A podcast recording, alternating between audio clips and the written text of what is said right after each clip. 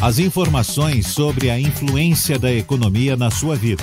Com o jornalista e economista Armando Avena. Falando de economia.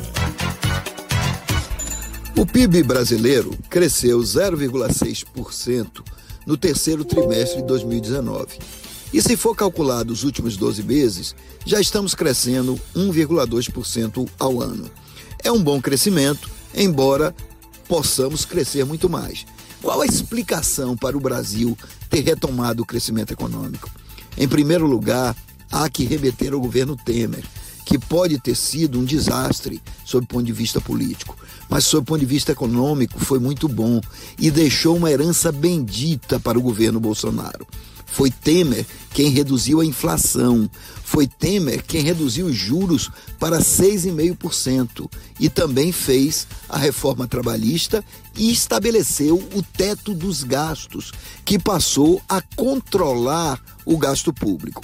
É claro que o ministro Paulo Guedes continuou com essas reformas e é fundamental que elas sejam reiteradas, mas é preciso que se diga que o Brasil está entrando num ciclo de crescimento. E isso porque o resultado do PIB não está baseado no investimento público, está baseado quase que totalmente no consumo privado e no investimento privado. É o setor privado que está mobilizando a economia e o consumo das pessoas que voltou e voltou com força, embora ainda se verifique um alto nível de desemprego esse desemprego vai cair à medida que o crescimento for aumentando. Já se vê, por exemplo, a indústria de embalagem deslanchar, a construção civil começar a contratar novamente e outros segmentos, como o agronegócio e o próprio comércio, continuar com um incremento nas suas produções e nas vendas.